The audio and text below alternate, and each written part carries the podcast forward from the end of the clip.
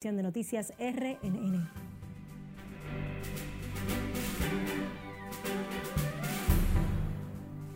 Autoridades de salud pública emiten alerta por posible retorno de la enfermedad del chikungunya al país. COVID cumple hoy tres años en el país controlado por las autoridades de salud. Niña, sí, abriéndome la puerta, me quitan y me encañonan y la, tienen, la pusieron nerviosa. Alarma en sectores de Santiago por robos y ratería a mano armada. Marcharán en San Juan contra las ARS y la no explotación minera. Código Penal, Ley de Fideicomiso Público y Trata de Personas con los principales desafíos del Congreso Nacional. Y en el plano internacional, choque de dos trenes deja casi 40 muertos y más de un centenar de heridos en Grecia.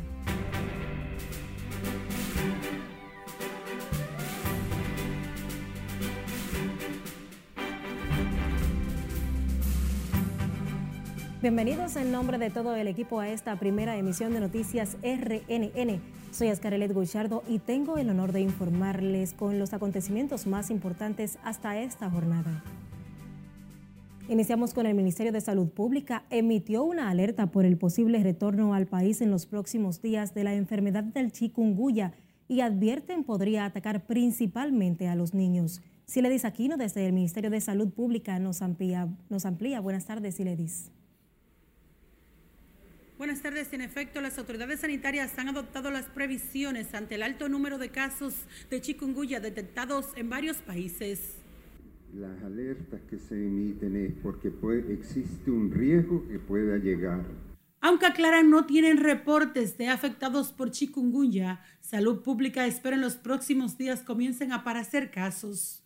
Pero la idea es, y como lo decía nuestro viceministro, es que podemos prepararnos que el riesgo sabemos que es una enfermedad que se transmite por el Aedes aegypti y el Aedes aegypti lo podemos controlar en la medida que mantengamos, almacenemos correctamente las aguas. Los síntomas de la enfermedad son parecidos al dengue, pero con fuertes dolores en el cuerpo acompañado de cuadros febriles. Lo que hace crea muchos dolores en todo el cuerpo. Eh, el chikungunya es una palabra que viene del suaheli, de un idioma nativo de África, que significa el hombre encorvado, y es por la forma en que caminan las personas que tienen chikungunya, que van ahí así adoloridas. También a algunos les da un rash, ¿ya? pero básicamente lo que lo distingue de otras enfermedades como el dengue, ¿ya? el Zika, es los dolores generalizados en todo el cuerpo y que pueden permanecer eh, a largo plazo. Advierten que quienes no han contraído la chikungunya serían los más impactados, especialmente los niños. O sea que el que le dio probablemente no le vuelva a dar. Es muy difícil que le dé. Ahora, ¿cuál es el riesgo? Eso sucedió, me corregirán, en 2014. Entonces, todas las personas que nacieron luego del 2014 son el principal grupo de riesgo. Por tanto, son los niños. Es algo que nos llama mucho la atención y que es donde se presenta el mayor número de complicaciones y asimismo mortalidad. El último brote de chikungunya detectado en el país fue en el 2014, confirmándose en los primeros seis meses más de 429 mil casos. Las autoridades sanitarias llaman a la población a eliminar los criaderos de mosquito Aedes aegypti que causa la enfermedad del chikungunya. Por el momento son los detalles que les tengo. Ahora retorno con ustedes al set de noticias. Gracias, Iledis Aquino, por este reporte en directo. En otra información, un día como hoy, hace tres años, la enfermedad del coronavirus ingresó al país traído por un extranjero de nacionalidad italiana cobrando la vida de 4.384 personas y 660.790 casos registrados por las autoridades. Para contrarrestar el COVID-19, un año más tarde, el gobierno dominicano implementó un plan nacional de vacunación que incluyó a los extranjeros residentes en el país, mediante el cual han sido inmunizados más de 16.236.175 ciudadanos. Por dicha estrategia contra el COVID implementada en el país, recibió el reconocimiento nacional e internacional y por lo que hoy las autoridades sanitarias no tienen reportes de casos ni hospitalización por el coronavirus. Ascienden a 88 los casos de cólera detectados en el país, con cinco nuevos confirmados con la enfermedad causada por consumo de agua o alimentos contaminados. Los nuevos detectados eh, con la bacteria ya están recuperados y solo un niño de tres años está ingresado en el Hospital Santo Socorro. Los cuales corresponden a un masculino de tres años de edad, correspondiente al área 4. Esto sé que a ustedes les interesa bien lo que son las eh, los lugares. Este es de Villas Agrícolas. Eh, la parte del masculino de 42 años, que es de Domingo Sabio, área 4 también. Eh, también tenemos, este tiene 66 años, en el cual es de es masculino y viene de la parte de Villa Francisca, área 5. También tenemos un masculino de 17 años, área quinta también, que es de Villa Francisca y una femenina de 44 años de edad, también de área quinta. Según el reporte de las autoridades de salud, el 36% de los afectados por cólera son mujeres y el 63.6% hombres. 17% de los que han tenido cólera son dominicanos y el 83% extranjeros de nacionalidad haitiana. Diversas organizaciones marcharán el próximo domingo en San Juan contra las ARS y la no explotación minera en la zona norte de esta provincia. Julio César Mateo nos amplía en directo. Buenas tardes, Julio. Gracias, buenas tardes.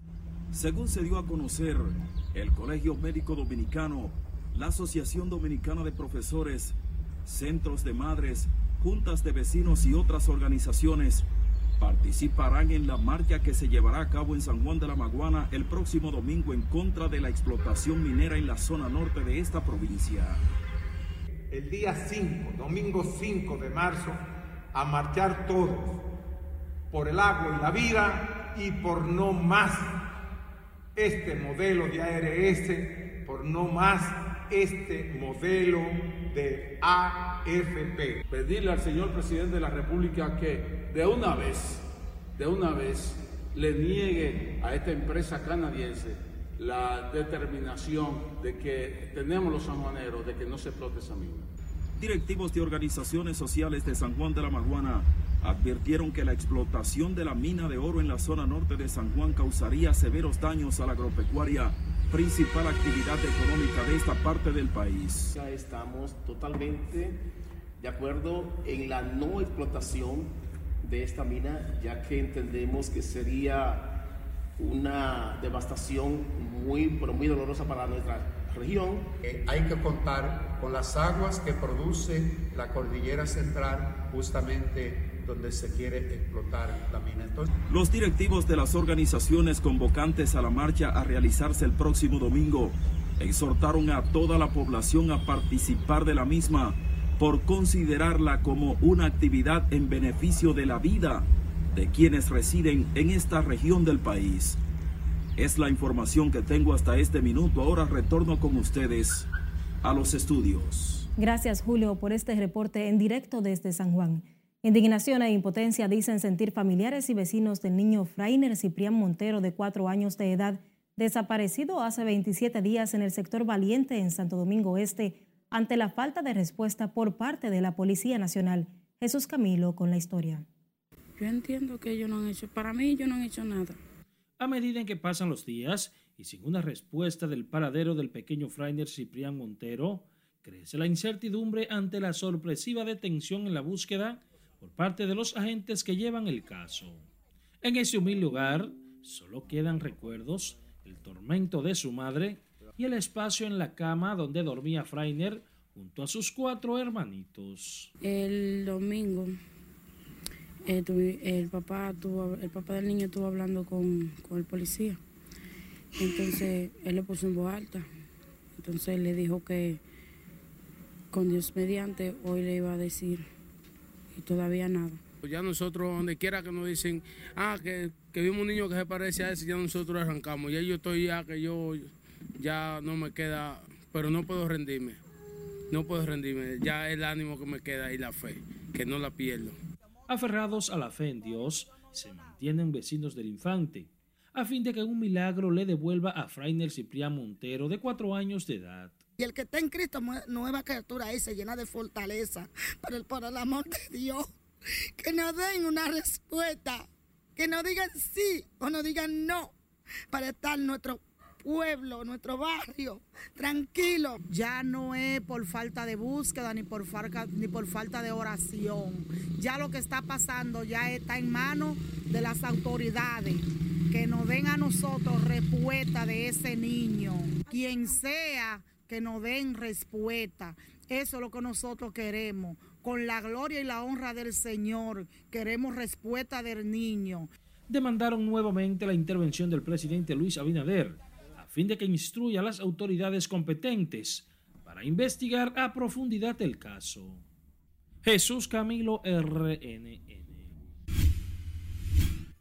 UNICEF junto a MSD firmaron un acuerdo de cooperación para apoyar el programa Madres y Recién Nacidos Bien Cuidados, que tiene como objetivo reducir las muertes de madres y bebés recién nacidos en hospitales públicos del ámbito nacional.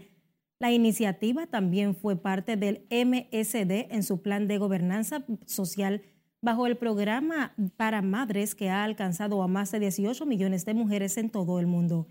El acuerdo fue firmado por la doctora Rosa Escarte, representante de UNICEF en el país, y Andrés Barreto Borbón, director de Política Pública, Comunicaciones y Prácticas de Negocios de MSD para Centroamérica y el Caribe. El convenio tendrá una duración de tres años, durante los cuales donarán 20 millones de pesos al programa Madres y Recién Nacidos Bien Cuidados.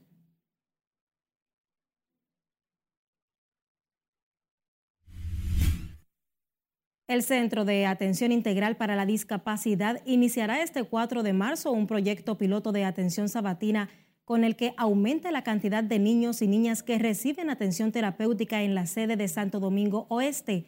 De los niños y niñas que inician su plan terapéutico, 42 tienen trastorno del espectro autista y dos síndromes de Down. Cada uno de ellos recibirá atenciones de acuerdo al plan terapéutico diseñado por los especialistas del CAID 44 niños y niñas procedentes del este del país recibirán en esta primera etapa terapia, mientras que otros 21 están siendo evaluados para ser incluidos en el piloto de un total de 99 niños y niñas del este que permanecían en lista de espera. Nos vamos a comerciales, pero al volver les contamos las razones por las que la ADP tomará plan de lucha y movilizaciones.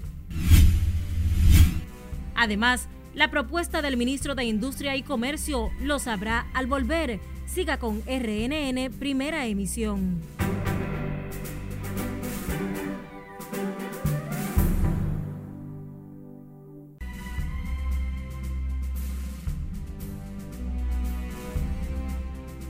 Al menos 36 personas murieron y más de un centenar resultaron heridos durante un choque de dos trenes al norte de Larissa en Grecia Central mientras continúa la búsqueda de pasajeros entre los vagones, por lo que el número de víctimas podría aumentar.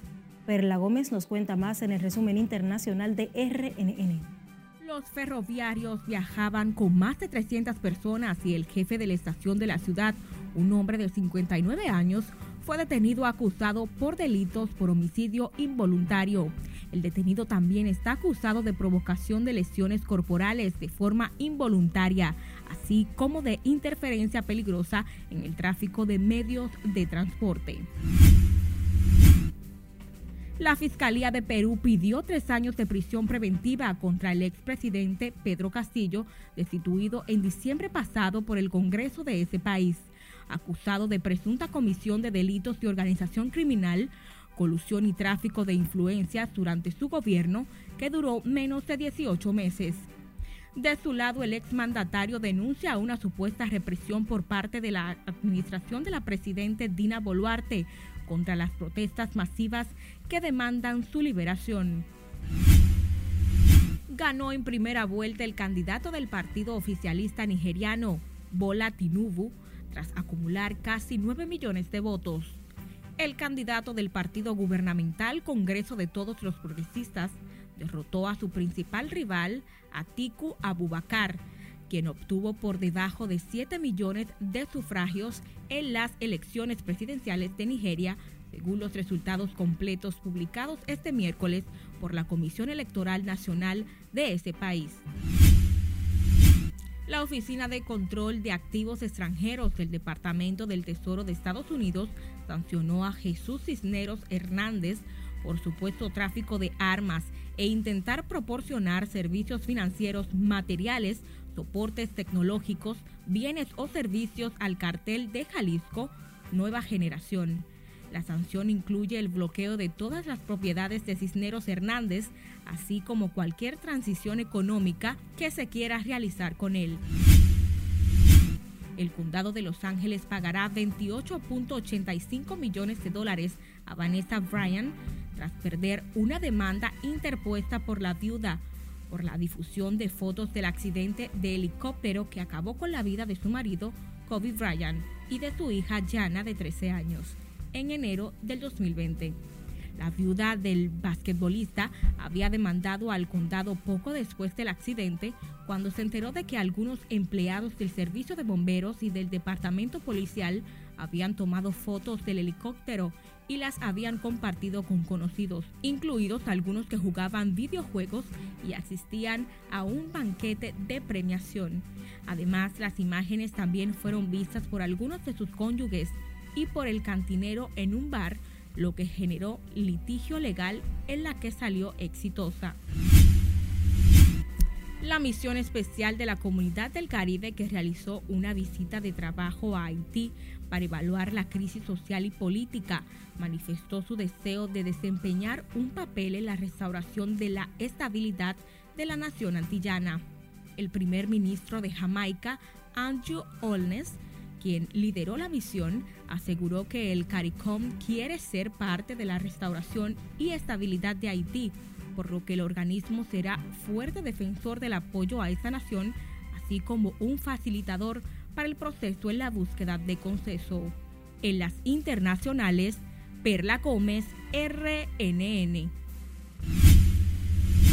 Seguimos con una nota internacional. Fueron encontrados congelados unos 26 migrantes ilegales en el espacio de carga de un camión cerca de la ciudad de Drogoman, en Bulgaria. Según datos preliminares, los migrantes ilegales son ciudadanos de Afganistán, mientras que el conductor del camión de nacionalidad turca ya ha sido detenido. en la portavoz de los servicios de emergencia, Sofía Katia Zungarska, afirmó que recibieron el aviso de las guardias fronterizas, en tanto las autoridades expresaron que el mes pasado aparecieron al menos 18 cuerpos muertos en un camión abandonado cerca de la localidad búlgara de Lokorsko, donde habrían fallecido asfixiados. En el plano local, la ley de fideicomiso público, el recién retirado proyecto que regula la trata de personas y el Código Penal son los principales desafíos del Congreso y a los que la oposición política prestará más atención en esta legislatura por el impacto que tiene para la sociedad. Nelson Mateo con la historia. Una gran cantidad de proyectos que deben ser de la atención de todos los eh, señores legisladores. Iniciada la primera legislatura correspondiente a este año, la Cámara de Diputados comenzó pautando dos sesiones consecutivas de inmediato. Pacheco entiende que el tiempo es corto y los proyectos pendientes son muchos. Obviamente hay muchos proyectos interesantes que nosotros debemos conocer en esta legislatura y que están pendientes de sanción y de discusión por parte de esta Cámara de Diputados y por parte del Senado de la República. Está el proyecto de ley de compras y contrataciones que está en este momento en el Senado, está el proyecto que crea la nueva dirección de inteligencia, está el proyecto de ley de aguas, está el código penal, que ya lo conoció el Senado y que está ahora en la Cámara de Diputados y que nosotros oportunamente lo vamos a conocer. El Partido de la Liberación Dominicana en su vocero tienen al Código Penal, Ley de Partidos Políticos, la de Fideicomiso Público y el recién retirado proyecto de trata de personas como las iniciativas a las que prestará mayor cuidado. Y eh, otro de los temas es la ley de trata de personas, que ustedes saben que ese fue un proyecto traído al Congreso vía el Senado de la República por el primer ejecutivo, por la presidencia de la República, y es un proyecto de ley que atenta, eh, a la, eh, está en contra de la soberanía de la República Dominicana. En el Código Penal, que es una propuesta nuestra también, en la ley de agua, que es una propuesta también nuestra, que la hemos trabajado durante 21 años, eh, la ley de seguridad social, de la que nosotros eh, somos eh, parte de la comisión, son tres leyes importantes, tres leyes país. Y otras leyes que pueden aparecer en, en el trayecto, la ley de la ley de vivienda, que hay que hacer una modificación a la, a la ley de municipales, hay que también hacerle modificaciones. Esta diputada oficialista defensora de las tres causales, ante el tranque que ha imposibilitado la aprobación del Código Penal, está dispuesta a ceder en su posición. Mira, el código es una realidad. Nosotros tenemos que saber que el código es una pieza importante para la nación y yo que soy abanderada de las tres causales, eh, tengo que saber que ante todo necesitamos un código, porque hay otras, eh, otras cosas que el código tiene que venir a regular y que tenemos que darle la importancia que se merece y darle un código ya a este país. El presidente de los diputados, Alfredo Pacheco, aseguró que para tratar el Código Penal aprobado en el Senado sin las causales, retomará la mesa del diálogo y el consenso con los líderes políticos. Nelson Mateo, RNN. Será mañana jueves cuando el Juzgado de Atención Permanente de Santo Domingo Oeste conozca la medida de coerción contra José Alfredo Ventura Tupete, acusado de participar en la muerte de la pareja de esposos del Distrito Municipal de La Guayiga. La medida fue aplazada para que los abogados defensores preparen sus medios de defensas. Está ubicado en la zona de Boca Chica, donde, de acuerdo a las pruebas, eh, fueron allí torturadas y se le dio muerte a la pareja que estaba desaparecida de la Guayiga, a Luis Miguel y a Elisa de Amarante. En el día de hoy se va a solicitar el aplazamiento del conocimiento de la medida de coerción. Posteriormente, en la próxima audiencia, cuando ya tengamos preparado con todo el presupuesto que establece la ley, vamos a demostrar ante el tribunal de que nuestro patrocinador no guarda relación con los hechos. Sucede que él es propietario de un establecimiento se va a aclarar eso. Eso, se va a aclarar, que tenemos un punto esencial y es claro. El hecho eh, o la razón por la que pasa un, un, evento que vaya contrario a la ley en un, en un establecimiento comercial no implica o no quiere decir que el propietario de dicho establecimiento comercial tenga participación o guarde relaciones con los hechos.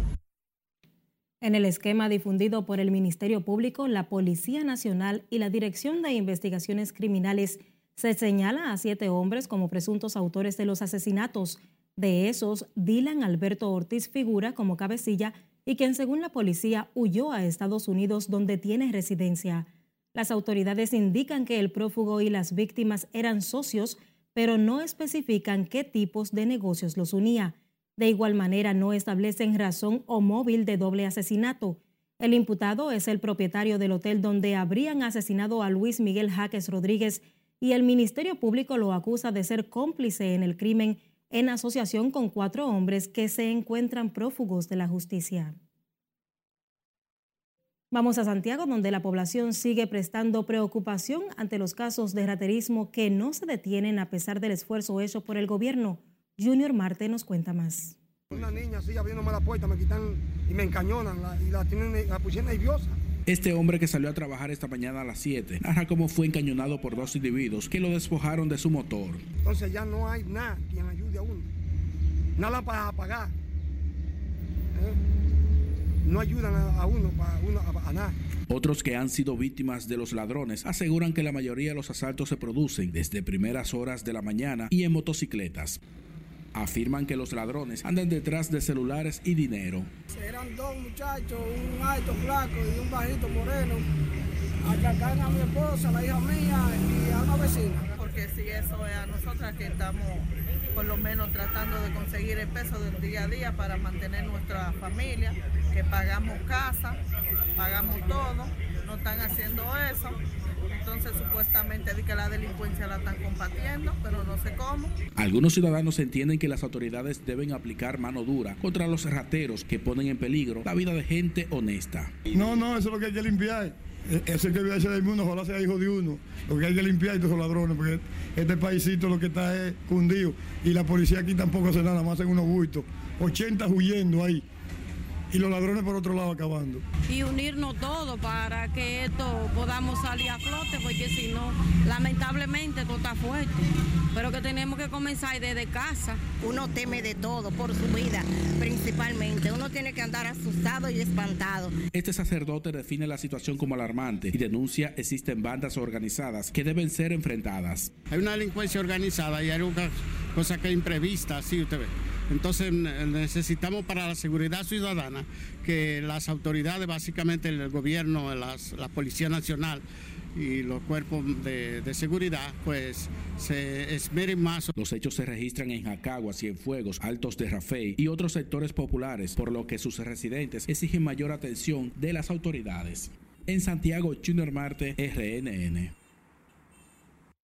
La Asociación Dominicana de Profesores anunció este miércoles que realizará una serie de movilizaciones en todo el país exigiendo un pliego de demandas a favor de más de 33 mil jubilados y pensionados del Magisterio Nacional. Lauri Lamar nos tiene más detalles en directo. Buenas tardes, Lauri. Adelante. Gracias. Buenas tardes. Los profesores pensionados y jubilados volverán a las calles en reclamo de reivindicaciones, aunque aseguran estas medidas no incluirán paralización de docencia.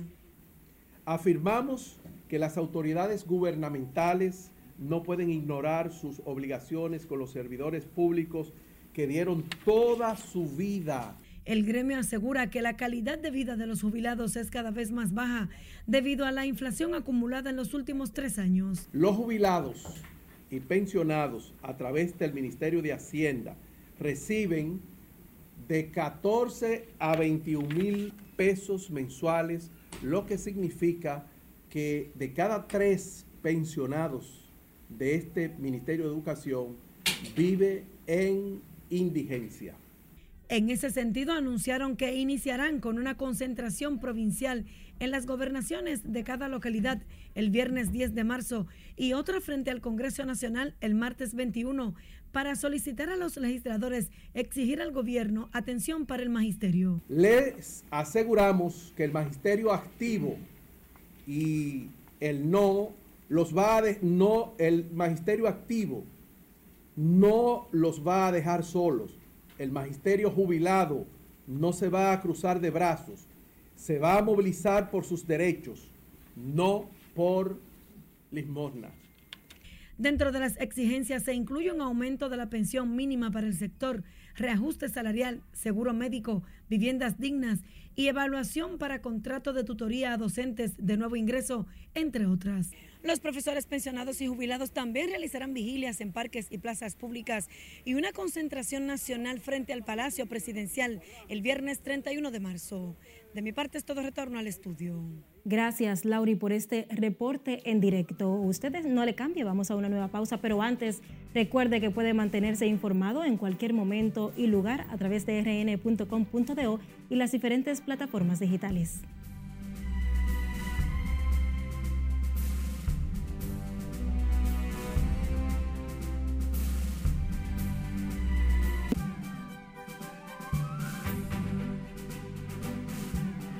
Gracias por seguir en sintonía con nosotros. Buhoneros de la zona colonial reclamaron este miércoles ser reubicados o indemnizados ante el pedido de las autoridades para que liberen los espacios públicos que ocupan desde hace varias décadas estos comerciantes informales.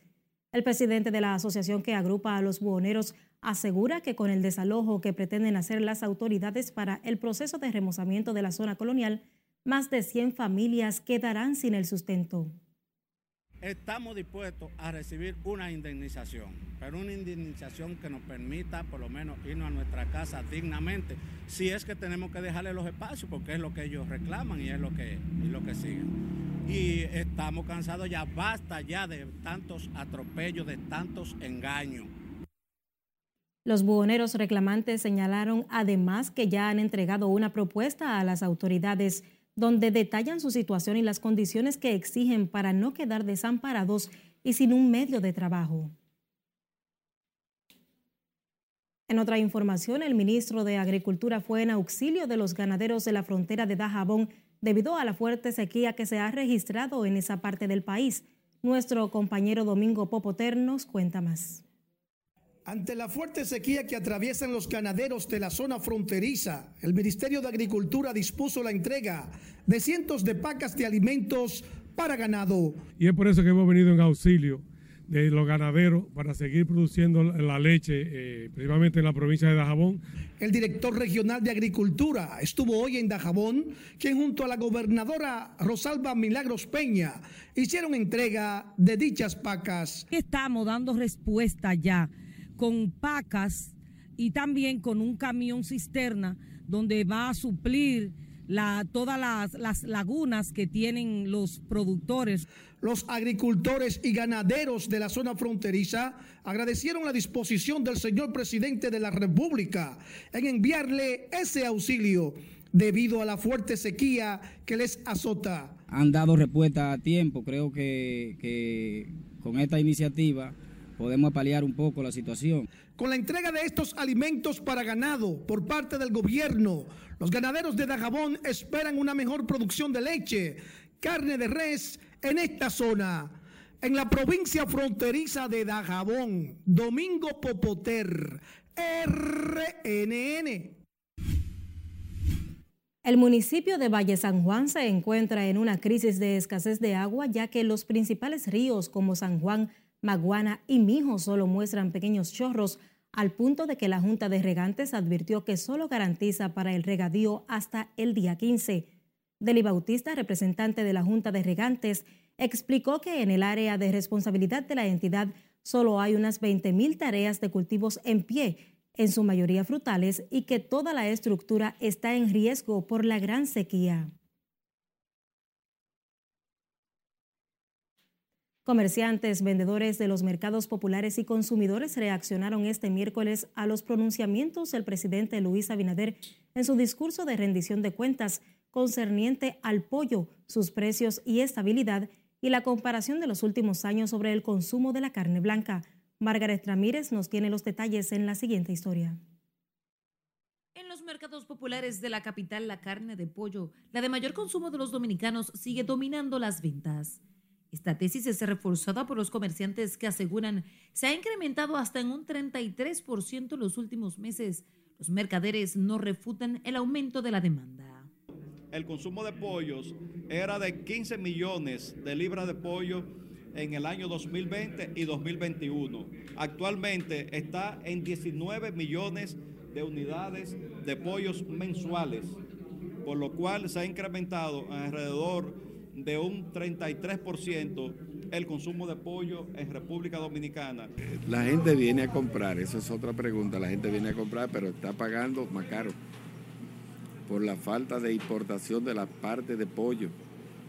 En su tercer discurso de rendición de cuentas, el presidente Luis Abinader reflexionó e hizo una comparación entre lo que se podía adquirir en el 2011 y el 2023 con el salario mínimo apuntaba que con 16.262 pesos dividido en un precio promedio de 83 pesos la libra de pollo, los dominicanos pueden adquirir 196 libras. Los precios no se pueden comparar a través de, los tiempos, han habido eh, muchas cosas malas, la pandemia no nos ayudó, la guerra, todo ha sido afectado. Y realmente porque tenemos que ver es como la buena intención de los gobernantes. Y yo creo que ha habido buena intención. Y además considero que si no hubiese estado él ahí y, otra persona hubiese estado, las cosas hubiesen estado peor. La llamada carne blanca mantiene desde mediados del 2022 una estabilidad de los precios. La venta se da entre los 70 y 85 pesos la libra, esto dependiendo de la zona donde se realice el negocio. Aumentar la producción y poner control de precios y hacer lo que los norteamericanos hacen y que nos quieren impedir que hagamos, es subsidiar a los productores.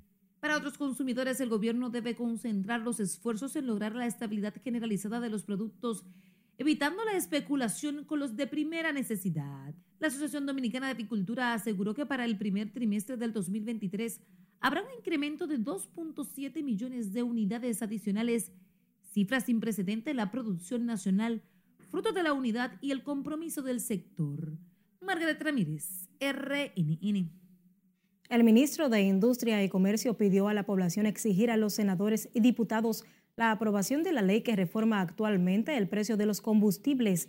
Víctor Bisonó aseguró que el presidente Luis Abinader cumplió su promesa de campaña de someter los cambios a la ley, pero ahora la responsabilidad es de los senadores y diputados. El presidente cumplió, nosotros cumplimos, depositamos una ley en el Congreso, una ley que aprobó el, el expresidente Leonel Fernández en su mandato. Y yo creo que tiene representación todos en el Congreso. Todos los partidos tienen representación. Incluso pueden ir todos los que intervienen en la cadena de comercialización, suministro, importación y que le inquieta al Congreso a exigirle a sus representantes, que son una representación individual de cada congresista, que son 190 diputados y 32 senadores, a que hablen de eso y a que lo asuman y a que lo debatan y a que lo lleven a las reuniones. No se lo pueden pedir solamente a, a un solo partido. Al ser reconocido junto a otros empresarios, Bisonó dejó claro que el precio de los carburantes está controlado por los subsidios que solo este año ya van por 3.700 millones de pesos.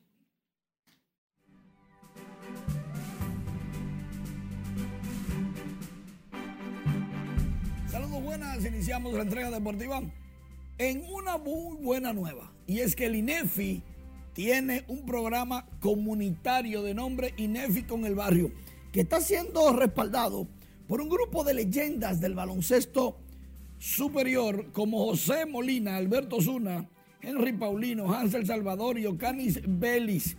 Ellos estuvieron en Villa Francisca y llevándole utilería, llevándole diversión, entretenimiento y deportes a todos los muchachos de ahí de esa barriada que dicho sea de paso, estuvieron agradeciendo que por primera vez en mucho tiempo le pusieron asunto.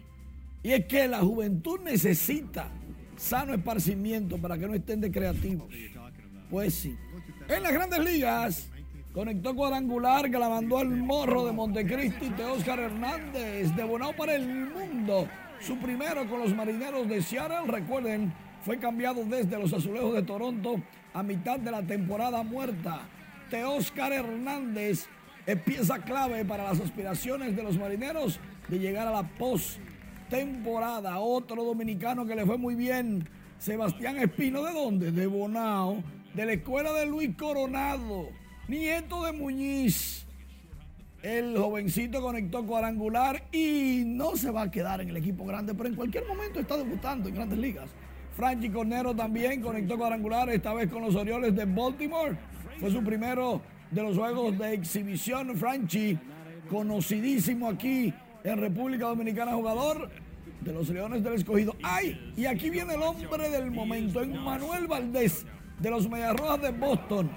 Lleva dos cuadrangulares y lo vieron cómo se cuadra. El stand en el, en el, en el plato no es fortuito. Su ídolo es Juan Soto y batea igualito. Bueno, tan igual que ese tablazo que conectó fue un swing estilo. Wow. Mientras tanto, Max Scherzer aprovecha las nuevas reglas del reloj para en 27 segundos ponchar a Joy Meneses. Recuerden, 15 segundos entre picheo y picheo. El bateador tiene que estar en la caja de bateo en los primeros 8 segundos de esos 15 del lanzador, porque si no es un strike automático. Y con esa premura, Max Scherzer pudo lanzar solamente tres picheos y lo ponchó. Así de fácil. Manny Machado ayuda a los padres de San Diego a poder firmar otros grandes ligas de cartel. Porque en vez de ganar 30 millones en los próximos tres años, va a ganar 13. Su nuevo pacto ayuda a los padres de San Diego a tener flexibilidad. Y con 13 millones en el 23 y en el 24, en el 25-21, se va a ahorrar San Diego 43 millones en tres años. Y le van a dar un bono de 45 millones por firmar, pero solamente 10 van a cobrar este año y en los últimos 7 va a cobrar 5. ¡Wow! ¡Qué bien por Manny Machado! La Norseca acaba de firmar un acuerdo con la empresa que fabrica la pelota Mi Casa por 8 años. O sea, que la única el único balón que se va a jugar, que se va a utilizar en América, va a ser el Mi Casa. Mm. Recuerden, tenemos muchas informaciones en nuestra página web y redes sociales, rnn.com.do. Hoy debuta Kevin Durán con los Phoenix Suns, pero también tenemos informaciones sobre el tenis, el baloncesto ampliamos, también béisbol invernal. José Offerman va para Venezuela a ser manager de un equipo de verano. Por ahí también tenemos informaciones de todo tipo, espectáculos del mundo, internacionales, lógicamente, de política, tenemos de todo. Así es. Gracias, Manuel. Así finalizamos esta primera emisión de Noticias RNN. Gracias por el favor de su sintonía. Continúe disfrutando de la programación de la Red Nacional de Noticias.